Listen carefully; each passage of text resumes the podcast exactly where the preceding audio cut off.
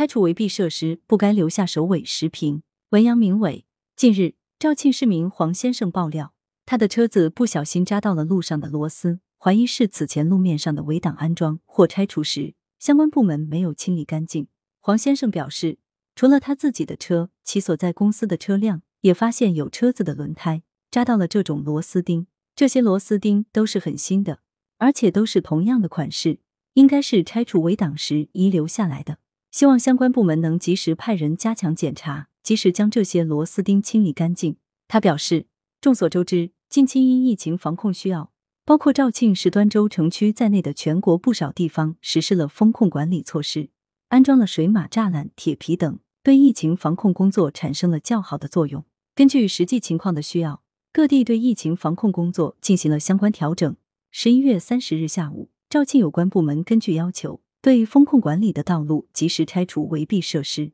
这本是一件好事。但留下了不少首尾。有市民将拍到的照片和视频发到微信朋友圈，显示在拆除围蔽设施的地方留下了不少安全隐患，诸如一个个尖锐的小铁钉、一个个崭新的小螺丝，还有一个个小坑洞等。这些东西看似不起眼，却对小孩、老人以及往来车辆造成了隐患，轻则导致行人跌跤摔倒、车胎扎破爆胎，重则可能造成人员伤亡等大事故。笔者建议有关单位在拆除风控路面围蔽设施时，一定要及时、认真、彻底的消除安全隐患，要清除路面杂物，特别是要清除那些看起来不显眼的小铁钉、小螺丝。当然，及时消除类似安全隐患，不仅应在这次疫情风控围蔽撤除之后，在城市日常管理中，凡是进行道路市政施工维修及举行重大活动时实施交通管制，只要安放了水马、安装了栅栏。拆除设施后，一定要认真检查，不留安全隐患，